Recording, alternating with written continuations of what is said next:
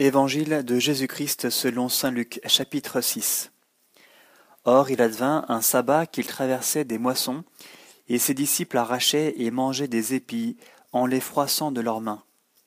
Mais quelques pharisiens dirent Pourquoi faites-vous ce qui n'est pas permis le jour du sabbat?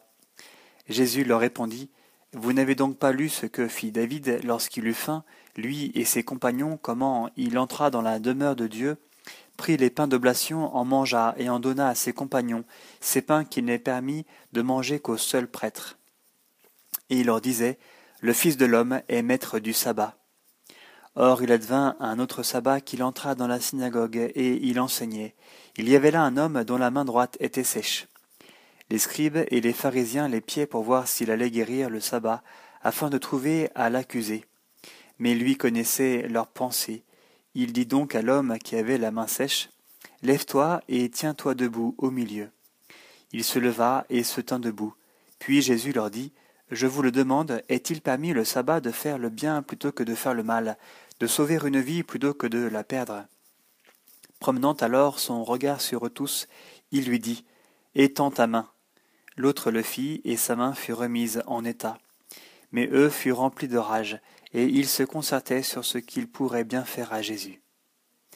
Or il advint en ces jours-là qu'il s'en alla dans la montagne pour prier, et il passait toute la nuit à prier Dieu. Lorsqu'il fit jour, il appela ses disciples, et il en choisit douze, qu'il nomma apôtres.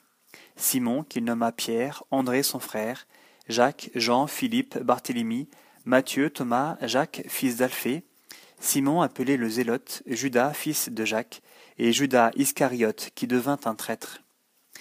Descendant alors avec eux, il se tint sur un plateau. Il y avait là une foule nombreuse de ses disciples et une grande multitude de gens qui, de toute la Judée et de Jérusalem et du littoral de Tyr et de Sidon, étaient venus pour l'entendre et se faire guérir de leur maladie. Ceux que tourmentaient des esprits impurs étaient guéris, et toute la foule cherchait à le toucher, parce qu'une force sortait de lui et les guérissait tous. Et lui, levant les yeux sur ses disciples, disait Heureux vous les pauvres, car le royaume de Dieu est à vous. Heureux vous qui avez faim maintenant, car vous serez rassasiés. Heureux vous qui pleurez maintenant, car vous rirez. Heureux êtes-vous quand les hommes vous haïront, quand ils vous frapperont d'exclusion et qu'ils insulteront et proscriront votre nom comme infâme à cause du Fils de l'homme. Réjouissez-vous ce jour-là et tressaillez d'allégresse, car voici que votre récompense sera grande dans le ciel c'est de cette manière, en effet, que leur père traitait les prophètes. Mais malheureux êtes-vous, les riches, car vous avez votre consolation. Malheureux êtes-vous qui êtes repus maintenant, car vous aurez faim. Malheureux vous qui riez maintenant, car vous connaîtrez le deuil et les larmes. Malheureux lorsque tous les hommes diront du bien de vous, car de cette manière, en effet, c'est de cette manière, en effet, que leur père traitait les faux prophètes. Mais je vous le dis à vous qui m'écoutez, aimez vos ennemis, faites du bien à ceux qui vous haïssent, bénissez ceux qui vous maudissent, et priez, priez pour ceux qui vous diffament. À qui te frappe sur une joue, présente encore l'autre. À qui t'enlève ton manteau, ne refuse pas ta tunique.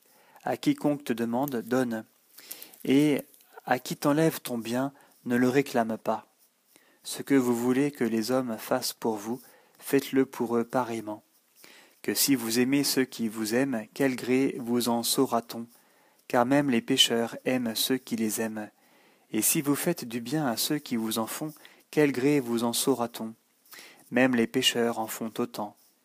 Et si vous prêtez à ceux dont vous espérez recevoir, quel gré vous en saura-t-on? Même les pécheurs prêtent à des pécheurs afin de recevoir l'équivalent. Au contraire, aimez vos ennemis, faites du bien et prêtez sans rien attendre en retour.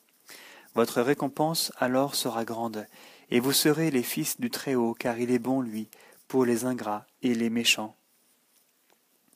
Montrez-vous compatissant comme votre Père est compatissant. Ne jugez pas et vous ne serez pas jugés. Ne condamnez pas et vous ne serez pas condamnés. Remettez et il vous sera remis. Donnez et l'on vous donnera. C'est une bonne mesure, tassée, secouée, débordante, qu'on versera dans votre sein, car de la mesure dont vous mesurez, on mesurera pour vous en retour. Il leur dit encore une parabole. Un aveugle peut-il guider un aveugle? Ne tomberont-ils pas tous les deux dans un trou? Le disciple n'est pas au-dessus du maître. Tout disciple accomplira tout, disciple accompli sera comme son maître. Qu'as-tu à regarder la paille qui est dans l'œil de ton frère, et la poutre qui est dans ton œil à toi, tu ne la remarques pas Comment peux-tu dire à ton frère Frère, laisse-moi ôter la paille qui est dans ton œil, toi qui ne vois pas la poutre qui est dans ton œil. Hypocrite, ôte d'abord la poutre de ton œil, et alors tu verras clair pour ôter la paille qui est dans l'œil de ton frère. Il n'y a pas de bon arbre qui produise un fruit gâté, ni inversement d'arbre gâté qui produise un bon fruit. Chaque arbre, en effet, se reconnaît à son propre fruit. On ne cueille pas de figues sur des épines, on ne vendange pas non plus de raisins sur des ronces. L'homme bon, du bon trésor de son cœur, tire ce qui est bon, et celui qui est mauvais de son mauvais fond tire ce qui est mauvais. Car c'est du trop-plein du cœur que parle sa bouche. Pourquoi m'appelez-vous Seigneur, Seigneur, et ne faites-vous pas ce que je dis?